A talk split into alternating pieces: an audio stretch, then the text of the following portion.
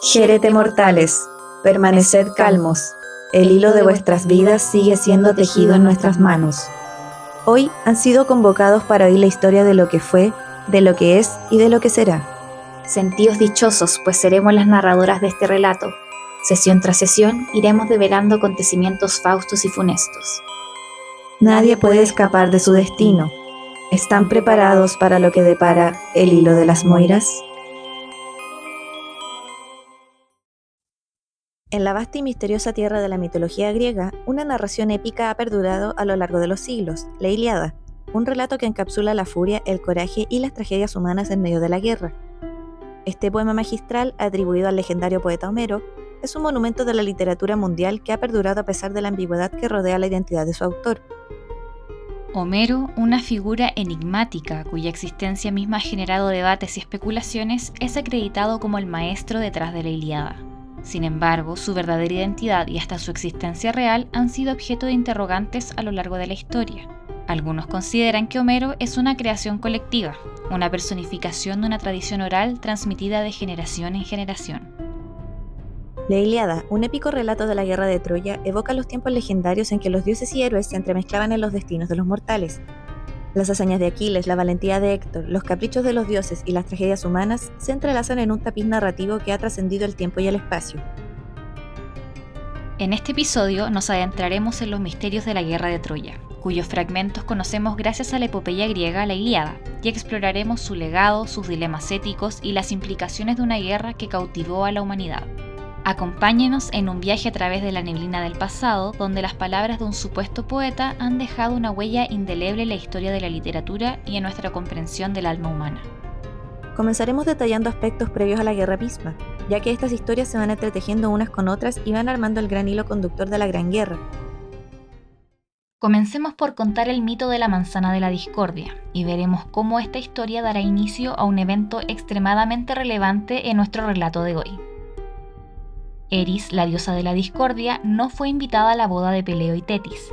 En represalia, arrojó una manzana de oro con la inscripción para la más hermosa en aquella boda. La manzana provocó la rivalidad entre tres diosas.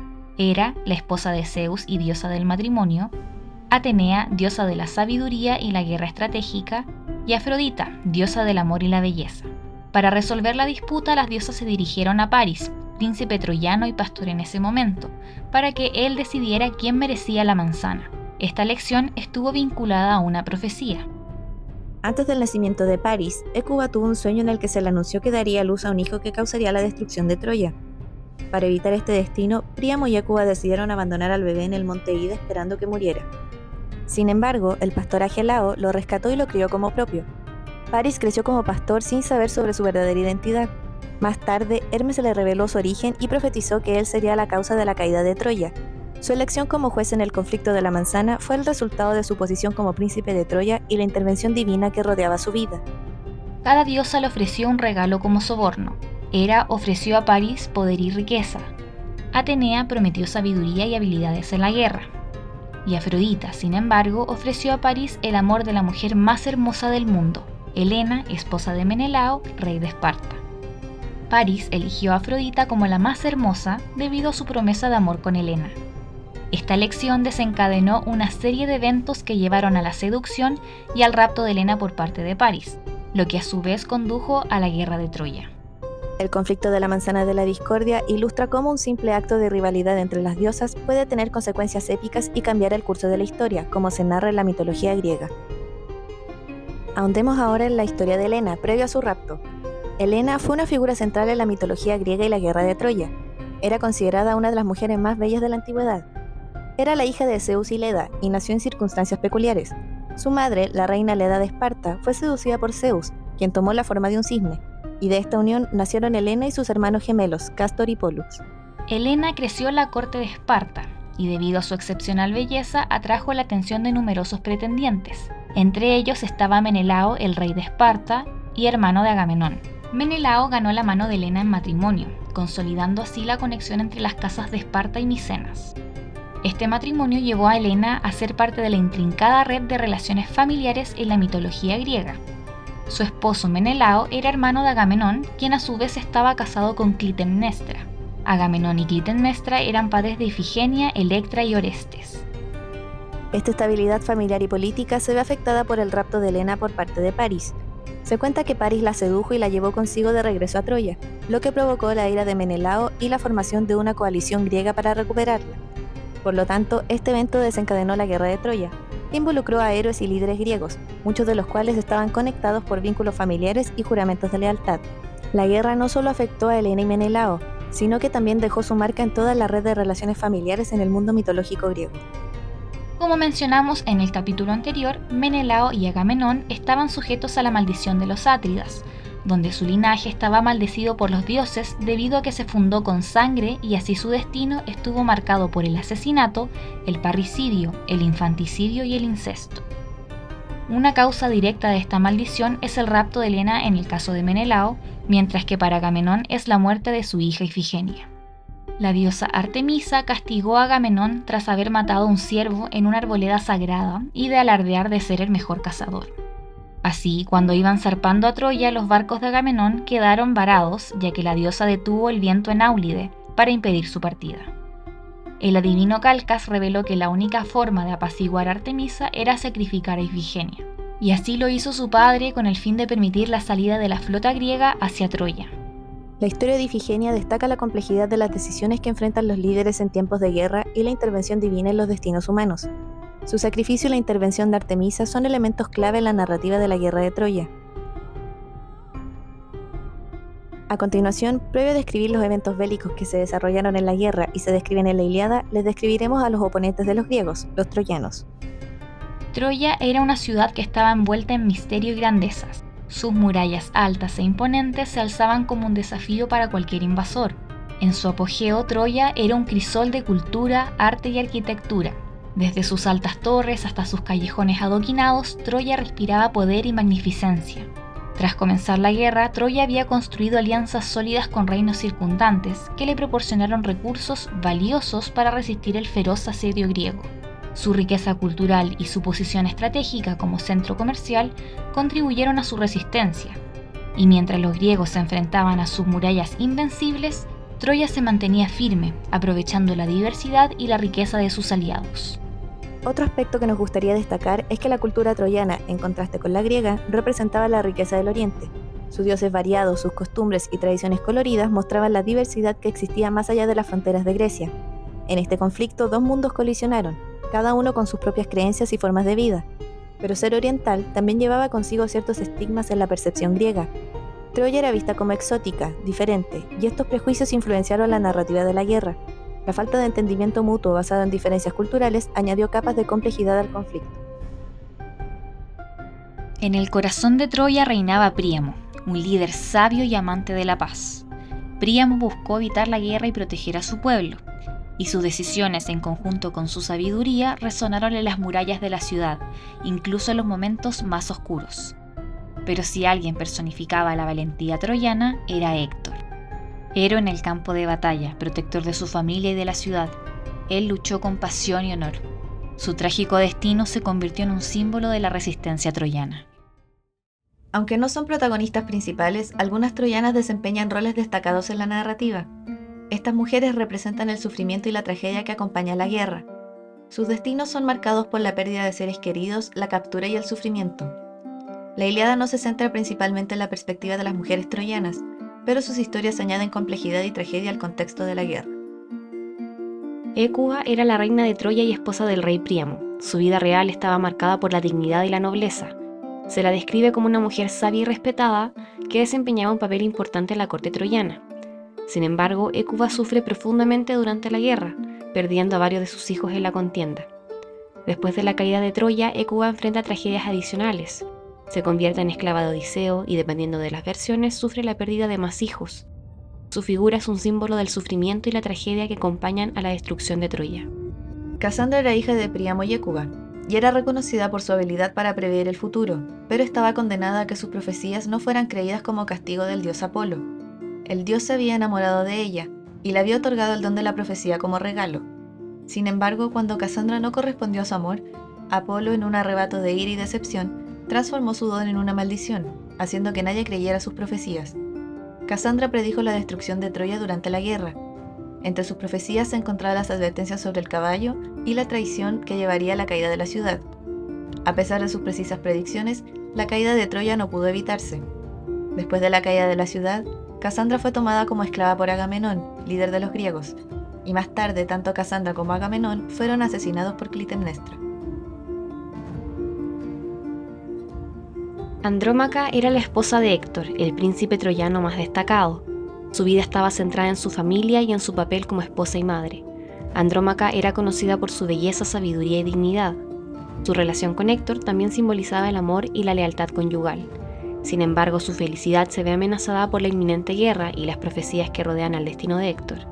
Tras la caída de la ciudad, Aquiles la toma a ella y a su hijo como parte de su botín de guerra, y posteriormente Andrómaca se convierte en la esclava de Neptólemo, el hijo de Aquiles, donde se casan y tienen más hijos. Durante el capítulo iremos mencionando a otros personajes femeninos cuya presencia fue marcando hitos relevantes en el desarrollo de la guerra. Conociendo todos estos hechos, nos desplazaremos a aspectos propios de la guerra misma, donde variados personajes surgen y se convierten en renombrados héroes, mientras otros personajes sufren trágicas consecuencias. La Ilíada de Homero narra los eventos que tienen lugar durante un periodo relativamente breve, situándose en el décimo y último año de la guerra de Troya. La epopeya comienza con la siguiente petición. Canta, oh diosa, la cólera del de Aquiles, la cólera funesta que causó infinitos males a los aqueos y precipitó al Hades muchas almas valerosas de héroes, a quienes hizo presa de perros y pastos de aves, cumpliéndose así el designio de Zeus, desde el día en que Átrida, el rey de hombres, y el divino Aquiles contienda tuvieron.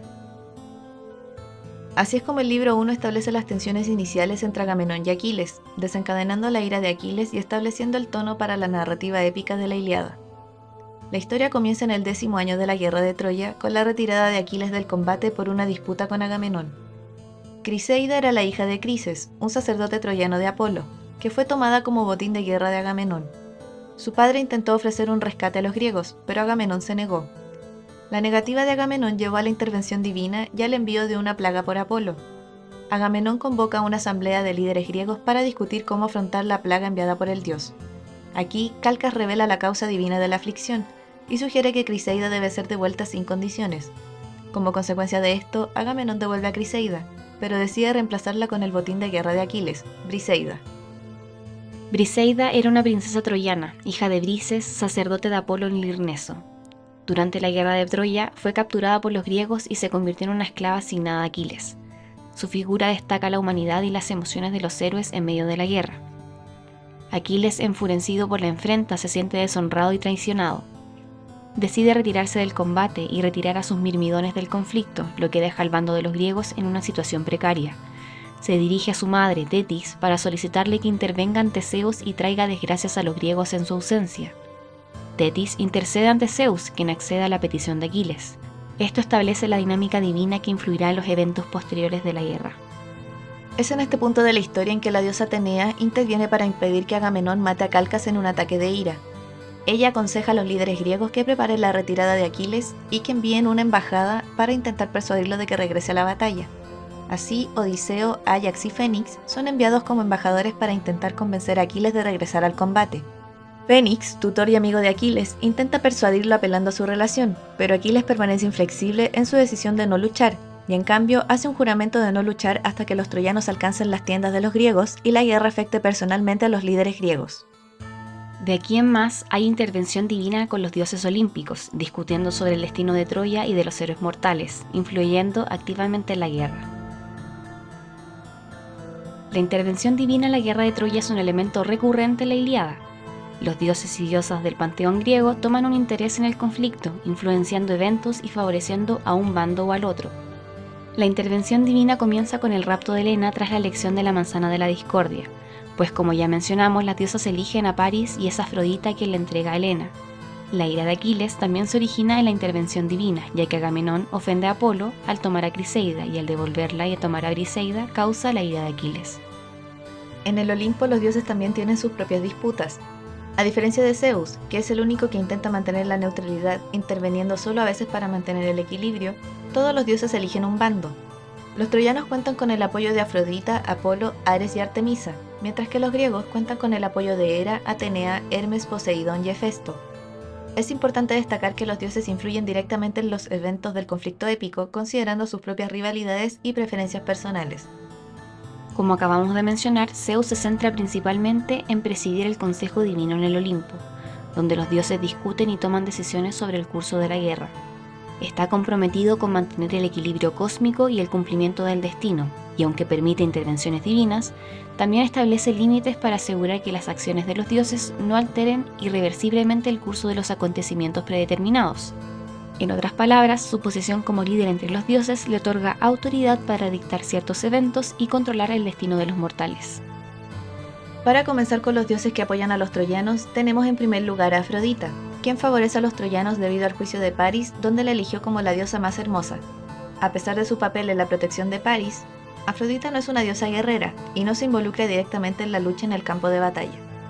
En segundo lugar tenemos a Apolo, ya que es el dios patrono de Troya y favorece especialmente a Héctor. De hecho, en varias ocasiones lo protege en batalla, otorgándole fuerza y habilidad. Apolo destaca en su papel como protector de los troyanos y en su influencia en eventos cruciales, incluyendo el destino de Héctor y la caída de Aquiles. En tercer lugar está Ares, quien generalmente favorece a los troyanos, pues su naturaleza como dios de la guerra lo lleva a alinearse con el lado que está en medio de un conflicto bélico, en este caso los troyanos. El dios de la guerra tiene una rivalidad particular con Atenea y sus encuentros en el campo de batalla reflejan esta rivalidad. Su intervención refleja la ferocidad y la brutalidad de la guerra, ya que su presencia en el campo de batalla aumenta el ímpetu de los troyanos.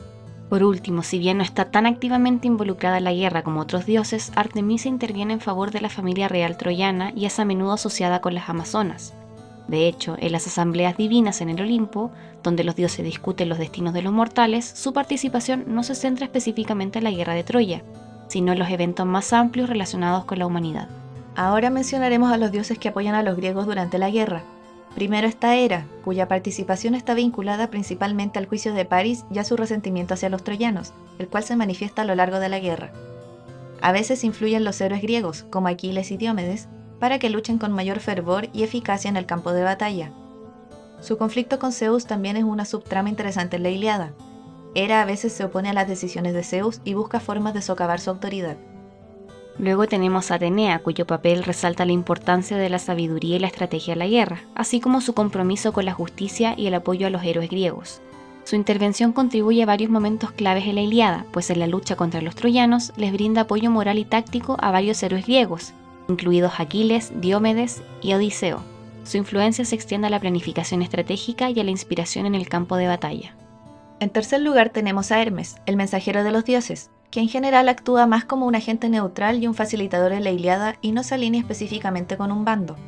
Sin embargo, desempeña un papel en algunos eventos clave que afectan a los griegos. La importancia de su rol en la guerra de Troya recae en su condición de mensajero, pues transmite órdenes e información entre los dioses y los héroes en la tierra. Su papel como intermediario divino es esencial en la trama épica. Hermes a veces guía a héroes y personajes, brindándoles consejo o proporcionándoles información vital. En cuarto lugar se encuentra Poseidón, quien apoya inicialmente a los griegos y contribuye a la construcción del muro alrededor de sus naves en el campamento en Troya. En ciertos episodios Poseidón interviene en la batalla, inspirando a los griegos o desafiando a los troyanos. Su participación refleja la complejidad de las relaciones divinas en la mitología griega, donde los dioses pueden cambiar de lealtad y participar de diversas maneras en los asuntos humanos.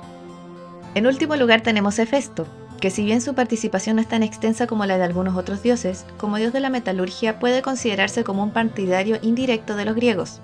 Esto debido a su contribución en la creación de armas y armaduras para ellos, como la armadura de Aquiles, que simboliza el poder y la grandeza del héroe. En conclusión, podemos ver cómo la intervención divina en la guerra de Troya ilustra la conexión entre los dioses y los asuntos humanos en la mitología griega. Estas lealtades divinas agregan una capa adicional de complejidad a la guerra de Troya y la Iliada, ya que las intrigas y rivalidades en el Olimpo tienen consecuencias directas en el campo de batalla mortal. Mientras se desarrolla la guerra, veremos que además de los dioses, los héroes principales y las mujeres troyanas, otros personajes son igualmente importantes dentro de la historia.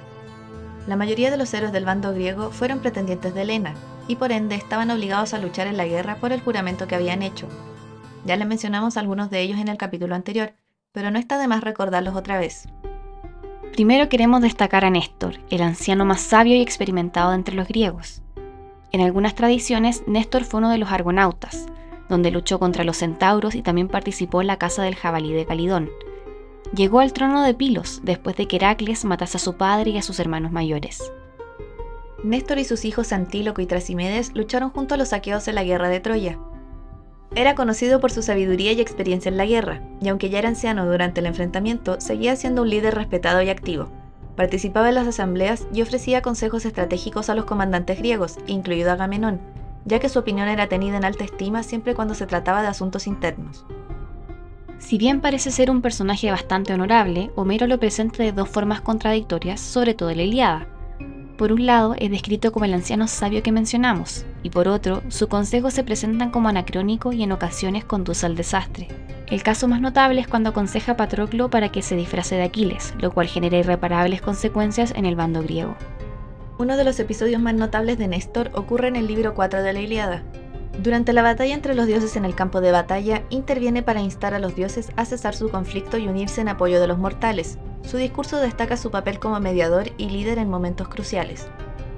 A pesar de su edad avanzada, Néstor también participaba en combates individuales durante la guerra. En particular se destaca la lucha contra los troyanos, mostrando que su habilidad de la guerra se mantiene a pesar de los años. La presencia de Néstor en la Iliada resalta la importancia de la experiencia y la sabiduría en el contexto de la guerra, y su papel como consejero y líder contribuye al desarrollo de la trama y al carácter de otros personajes. Ahora hablaremos de un héroe que mencionamos en el capítulo anterior, Diomedes. Diomedes era hijo de Tideo, rey de Argos, y de Hipilo. Se le atribuye un linaje distinguido que lo conecta con figuras mitológicas como Tiresias y Cadmo. Fue uno de los guerreros más destacados entre los griegos en la guerra de Troya, y se destacó tanto en habilidades de combate como en estrategia.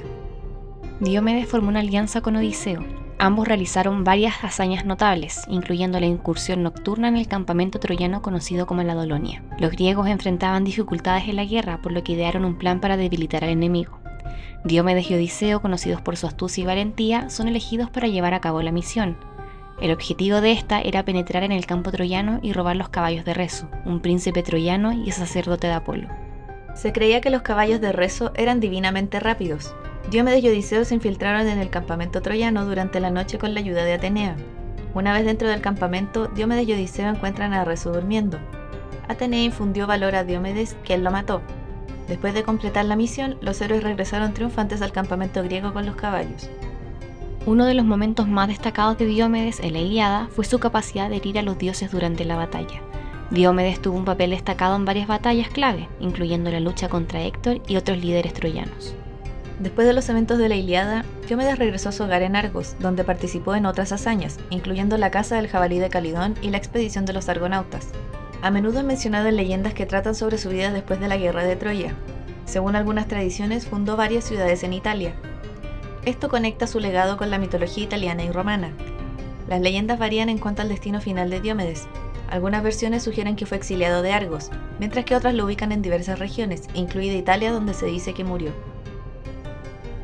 Ahora queremos mencionar a un dúo homónimo, Ajax el Grande y Ajax el Menor, también conocidos como los Ayantes, quienes fueron tanto héroes como figuras trágicas. Ajax el Grande era hijo de Telamón y Peribea. Es por su padre que se le llamaba también Telamonio. Telamón era el rey de Salamina y un destacado guerrero en la expedición de los Argonautas. Ajax era conocido por su fuerza sobresaliente y coraje en la batalla, y también era uno de los guerreros más grandes y fuertes entre los griegos. Se le describe como un guerrero de gran estatura y fuerza colosal, testarudo y de inmenso escudo que por sí mismo es un antemural de las falanges, segundo en destreza y valentía en la batalla únicamente detrás de Aquiles. Fue en Troya donde se le dio a Ajax su apodo de grande, ya que era el más alto de los guerreros aqueos, y de pie era como una montaña de hombres entre los griegos. Tal era el tamaño de Ajax que podía ser visto en el campo de batalla desde las murallas de Troya. El héroe poseía famosas armas y armaduras, pero su posesión más famosa era su escudo, el cual estaba hecho de siete capas de piel de toro con una octava capa de bronce, haciéndolo impenetrable a las lanzas mortales. Su enorme escudo tenía suficiente circunferencia y altura para que Ajax y su hermanastro Teucro estuvieran protegidos, ya que Teucro disparaba sus flechas desde la cubierta. Es importante mencionar que no fue herido en ninguna de las batallas relatadas en la Iliada, y es el único personaje de importancia en la obra que no recibió ayuda por parte de ninguno de los dioses griegos. Era, por decirlo, el único héroe homérico, que debía todos sus triunfos a su ser humano. Se relata que al terminar la guerra hubo una disputa entre Ajax el Grande y Odiseo por la armadura de Aquiles. Ambos compitieron por ella dando discursos de ingenio para demostrar cómo fueron los más valientes tras Aquiles. Odiseo ganó y Ajax quedó enloquecido de furia, jurando vengarse. En su delirio confundió un rebaño de ovejas con los líderes griegos, Odiseo y Agamenón, y mató a todos los animales. La misma Atenea había intervenido creando la confusión y delirio en el héroe, pues, como mencionamos, era el único que no iba al combate implorando alguna protección divina. Cuando Ajax despertó de su locura, vio que había deshonrado su espada de guerrero con sangre de animales domésticos y decidió quitarse la vida antes que vivir en la vergüenza y humillación. Agamenón se opuso a que Ajax fuera incinerado, por lo que fue el único de los griegos muertos en la guerra de Troya cuyo cuerpo se enterró en un féretro, en el lugar denominado Reteo según la tradición. Ajax el menor era hijo de Oileo y Eriope. Oileo era el rey de Lócrida y participó en la expedición de los argonautas. Aunque no poseía la fuerza física de Ajax el Grande, Ajax el Menor era conocido por su astucia y habilidad en el combate. Su gran virtud era la carrera y el lanzamiento de la jabalina y se le atribuían tres manos para expresar su destreza y agilidad al dominar la lanza. Se decía que era altanero y arrogante, pero fue un guerrero destacado a la guerra y se le atribuyen varias hazañas, como la de herir a Héctor en la batalla. Después de la caída de Troya, Ajax se precipitó hacia el templo de Atenea, donde Casandra se había refugiado y abrazaba la estatua de la diosa en señal de súplica. Ajax la arrastró violentamente con los otros cautivos. Según algunos escritores, violó a Cassandra dentro del templo. Odiseo pidió la muerte de Ajax por lapidación por este crimen, pero Ajax se salvó afirmando su inocencia con un juramento a Atenea. Desde que Ajax arrastró a los suplicantes fuera de su templo, Atenea tenía motivos para indignarse. Nadie sabía que Ajax había violado a Cassandra hasta que Calcas, el vidente griego, advirtió que Atenea estaba furiosa por el trato dado a su sacerdotisa y que destruiría los barcos griegos si no lo mataban inmediatamente. A pesar de esto, Ajax logró esconderse en el altar de una deidad donde los griegos, temiendo la retribución divina en caso de que lo mataran y destruyeran el altar, le permitieron vivir. Cuando los griegos se marcharon sin matar a Ajax, Atenea se enojó tanto que convenció a Zeus para que enviara una tormenta que hundió muchos de sus barcos. Cuando regresaba de Troya, Atenea golpeó su barco con un rayo, y el barco naufragó en las rocas giratorias. Pero escapó con alguno de sus hombres y logró aferrarse a una roca con la ayuda de Poseidón. Ajax había salvado a Atenea, pero luego declaró audazmente que escaparía de los peligros del mar desafiando a los inmortales. Ofendido por esta presunción, Poseidón partió la roca con su tridente y Ajax fue tragado por el mar. Tetis lo enterró cuando el cadáver apareció en Míconos. Otras versiones representan una muerte diferente para Ajax, mostrándolo muriendo durante su viaje a casa. En estas versiones, cuando Ajax llegó a la costa de Eubea, su barco naufragó en una feroz tormenta, y él mismo fue levantado en un torbellino y empalado en su pecho con un destello de fuego por Atenea. Su cuerpo fue arrojado sobre rocas afiladas que luego fueron llamadas rocas de Ajax. Ahora mencionaremos a un personaje notable, el ingenioso Odiseo. Odiseo era el rey de Ítaca, una pequeña isla en el mar Jónico. Su origen y linaje se remontan a la genealogía de los héroes y dioses griegos. Era hijo de Laertes y Anticlea. Su madre era hija de Autólico. Laertes era el rey de Ítaca y por lo tanto Odiseo heredó la realeza de su familia. Autólico, el abuelo materno de Odiseo, era conocido por ser un habilidoso ladrón y astuto personaje. Su destreza en el arte del engaño se consideraba una habilidad transmitida a Odiseo. Odiseo gobernó Ítaca antes de partir hacia la guerra de Troya, y durante su ausencia su esposa Penélope mantuvo el reino en su nombre. Antes de la guerra de Troya, Odiseo fue enviado como embajador y espía a Troya para intentar resolver pacíficamente el conflicto. Sin embargo, sus esfuerzos no tuvieron éxito y la guerra estalló. Durante la guerra fue un líder respetado gracias a su papel en la resolución de conflictos y la toma de decisiones estratégicas. Odiseo siempre fue reconocido por su astucia y habilidad para encontrar soluciones ingeniosas a los problemas. Era naturalmente un hábil orador y diplomático. Su discurso persuasivo y capacidad para engañar se manifiestan en varios episodios, como el famoso caballo de Troya que mencionaremos más adelante. Si bien se destaca como un consejero y estratega, hay ciertas hazañas durante la guerra de Troya que destacan el rol clave de Odiseo, por ejemplo, cuando Aquiles se retira de la batalla tras su disputa con Agamenón, Odiseo es parte de la embajada junto con Ajax Fénix, enviada para persuadir a Aquiles de que regrese al combate. Odiseo desempeña un papel destacado en este esfuerzo diplomático. También destaca su habilidad en el combate durante varios enfrentamientos, pues su destreza con la lanza y el escudo, así como su astucia, lo convierten en un adversario formidable.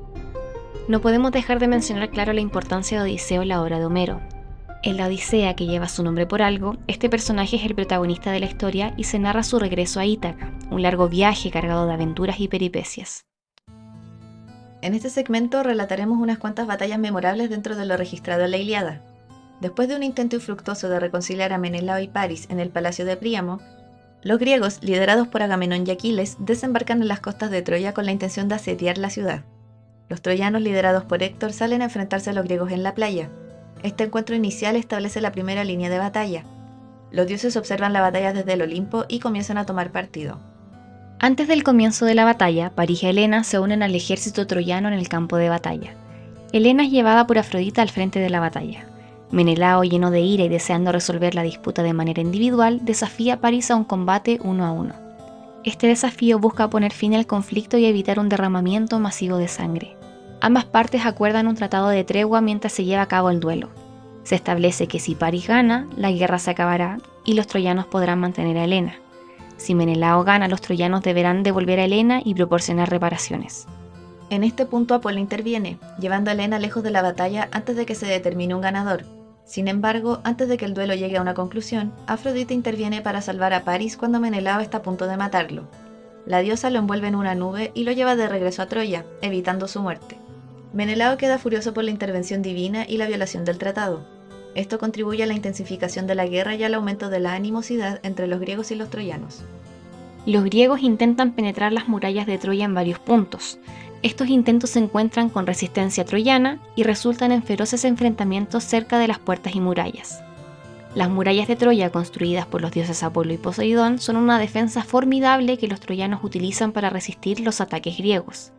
La Iliada destaca varios duelos individuales alrededor de las murallas, estos enfrentamientos a menudo involucran a héroes destacados de ambos lados y se detenía la batalla general entre los ejércitos en favor de presenciar el duelo muerte.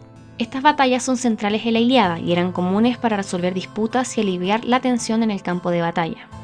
De hecho, Diomedes se destaca en los primeros combates. Por ejemplo, durante uno de ellos, Diomedes hiere a Afrodita en el brazo cuando ella intenta proteger a su hijo Eneas, un troyano. Esta hazaña demuestra la valentía de Diomedes y su capacidad para herir a los dioses, Atenea ayuda a Diomedes, lo guía y respalda en la batalla divina, otorgándole la capacidad de ver claramente a los dioses y distinguir a los aliados de los enemigos. Así, el héroe realiza hazañas heroicas, incluido el enfrentamiento con varios troyanos y con el dios Ares. Se narra en la Iliada que Diomedes iba a enfrentarse a Héctor cuando Ares interviene. El dios encara a Diomedes con la apariencia de un mortal soldado. Sin embargo, Diomedes repara que el rival es un dios y no un hombre y retrocede, pues las órdenes de su protectora Atenea la advertían de no encarar a inmortales, siempre que no fueran Afrodita. En el enfrentamiento, Atenea desvía el ataque de Ares y Diomedes logra herirlo con una lanza en el costado, lo que provoca que el dios se retire temporalmente del combate y huya sangrando al Olimpo. Este enfrentamiento es sumamente importante ya que marca un cambio en la dinámica de intervención divina. Zeus, enojado, prohíbe que los dioses intervengan en la guerra desde este punto, por otro lado, no todo es matanza con este hombre, ya que en un punto de la historia, Diomedes se encuentra con Glauco, un príncipe troyano, y antes de combatir se dan cuenta de que sus abuelos habían sido amigos y deciden abstenerse de luchar entre ellos. Así intercambian armaduras como símbolo de amistad. Pero volvamos con los combates. La guerra está en su apogeo y tanto griegos como troyanos están involucrados en intensos combates. Héctor, el príncipe troyano y principal defensor de Troya, y Ajax el Grande, uno de los griegos más destacados, se encuentran en el campo de batalla y deciden enfrentarse en un combate individual. El duelo comienza con la lucha de palabras, cuyo objetivo es intimidar al oponente mediante frases amenazantes y alardes. Luego los dos proceden a la pelea real y muestran una lucha feroz y equilibrada. Ambos guerreros son hábiles y valientes, y ninguno de los dos logra obtener una ventaja clara sobre el otro. Ya al acercarse la noche, los heraldos oficiales de los dos ejércitos intervienen con sus cetros, finalizando el duelo en empate e imponiendo una tregua. Ajax y Héctor intercambian regalos como signo de respeto mutuo. Este gesto simboliza la tregua momentánea entre ellos y muestra que la guerra, a pesar de su brutalidad, a veces da lugar a momentos de humanidad y reconocimiento mutuo. Como Aquiles inicialmente se retira de la batalla debido a su disputa con Agamenón, su ausencia es clara y el bando griego hace notar su importancia estratégica.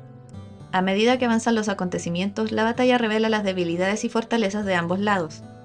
Los troyanos muestran resistencia, mientras que los griegos, aunque poderosos, enfrentan desafíos. Héctor, el principal guerrero troyano, lidera un ataque exitoso contra los barcos griegos que están varados en la costa. Este ataque es posible debido a la ausencia de Aquiles. Héctor y los troyanos queman algunos de los barcos griegos, y esta acción causa pánico entre los griegos y amenaza con impedir su regreso a casa. Y una vez más, la intervención divina vuelve a jugar un papel crucial en estos eventos. Los dioses, especialmente Poseidón, como mencionamos anteriormente, intervienen para ayudar a los griegos y proteger la flota. También Ajax el Grande juega un papel crucial en la defensa de los barcos griegos durante el asedio troyano.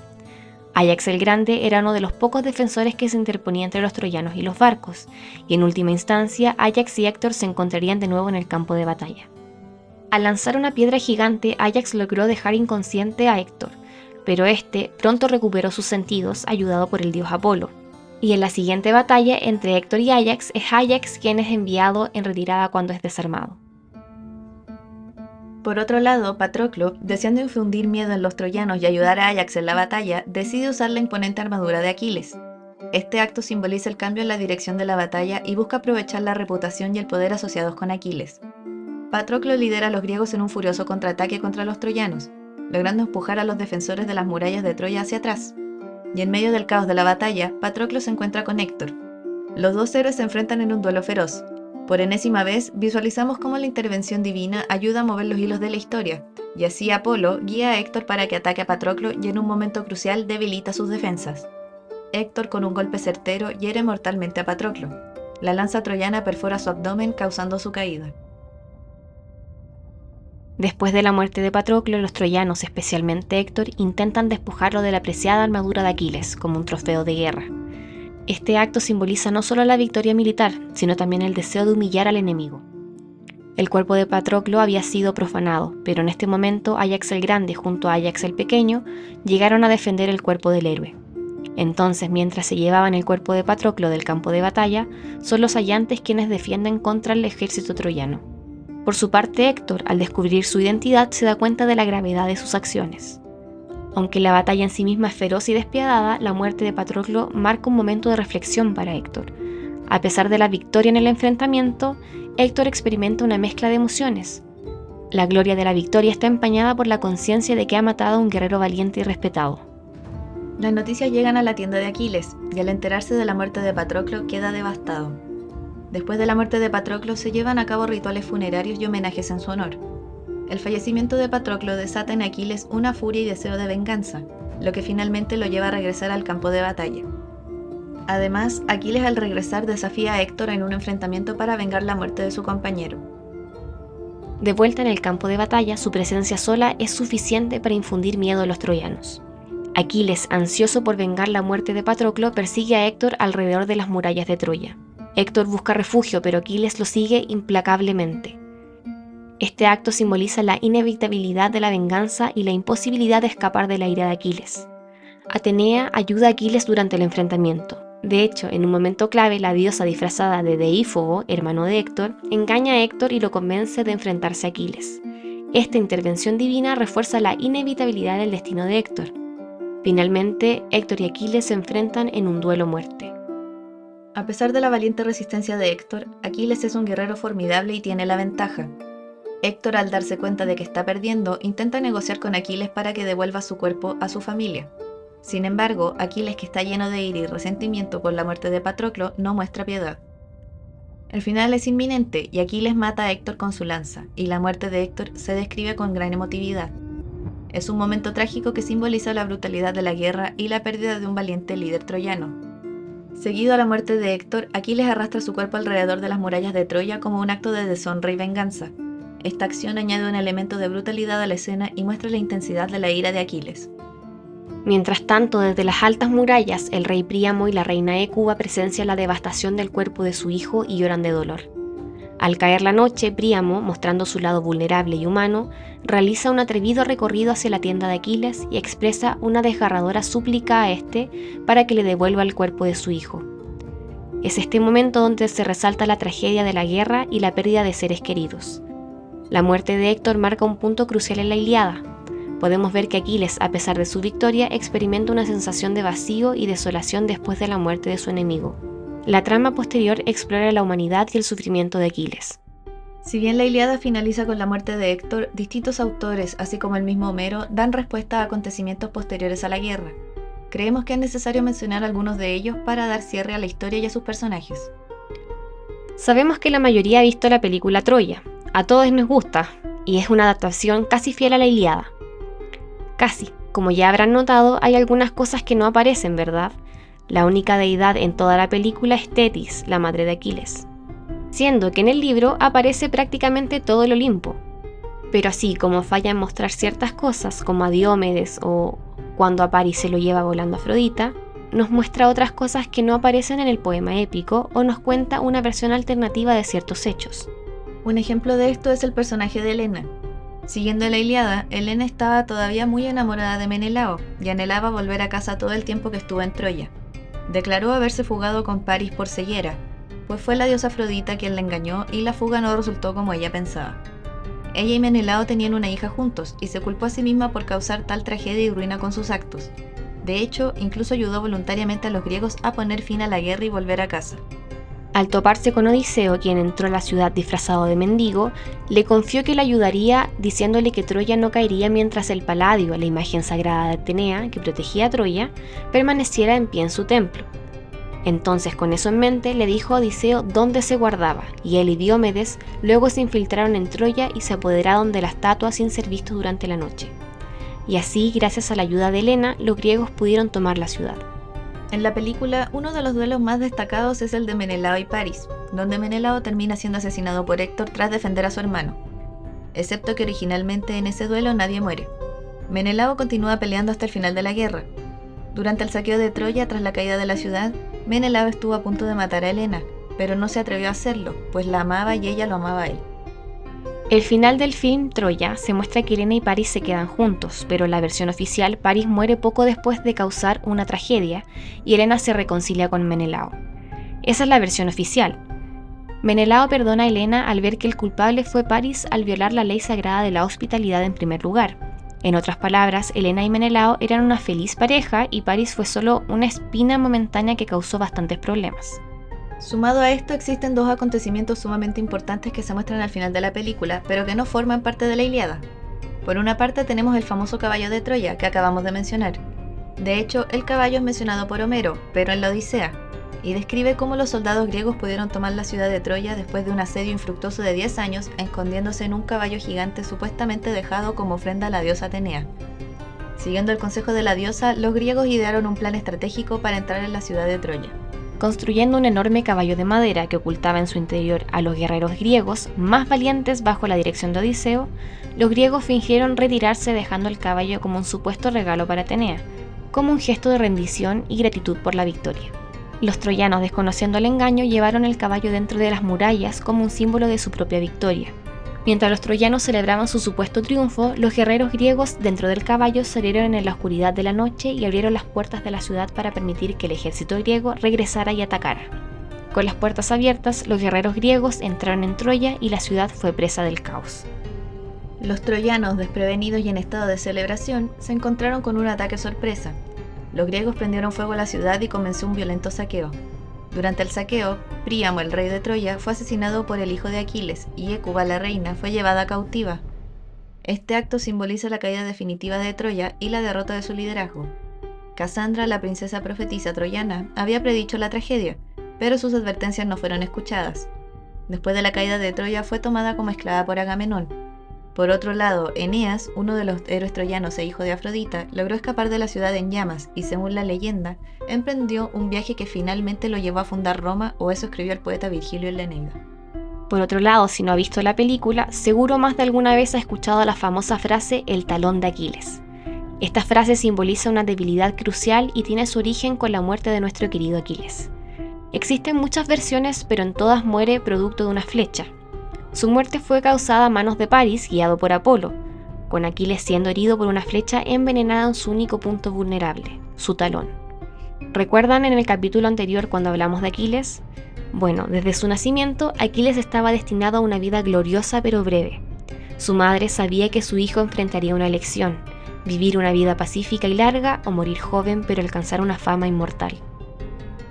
De este modo, para hacerlo invulnerable, lo sumergió en el río Estigia sosteniéndolo por el talón. Pero como el talón no fue sumergido, esa área resultó en su único punto débil. Durante la guerra de Troya, Aquiles, siguiendo la profecía, eligió participar y luchar, sabiendo que esto lo llevaría a una muerte gloriosa. Fue la intervención divina lo que permitió que la profecía se cumpliera, y Aquiles fuera herido de muerte.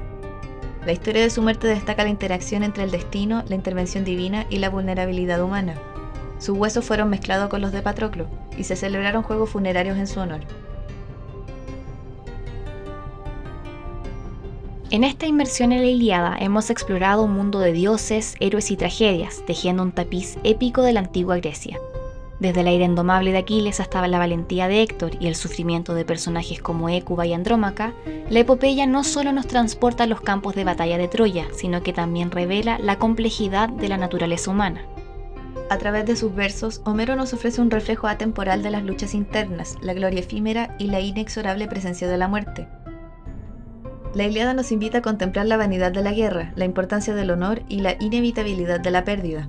En este viaje a través de la antigua mitología griega, recordamos que las lecciones de la Iliada siguen resonando en la cultura y la literatura hasta el día de hoy. En el próximo episodio seguiremos explorando la obra de Homero, pero esta vez con la Odisea. Seguiremos el viaje épico del héroe Odiseo mientras trata de regresar a Ítaca después de 10 años largos de guerra. En dicha travesía le tocará enfrentarse a peligros, dioses, hechiceras y criaturas mitológicas. Eros te que Adiós mortales, vayan con cuidado.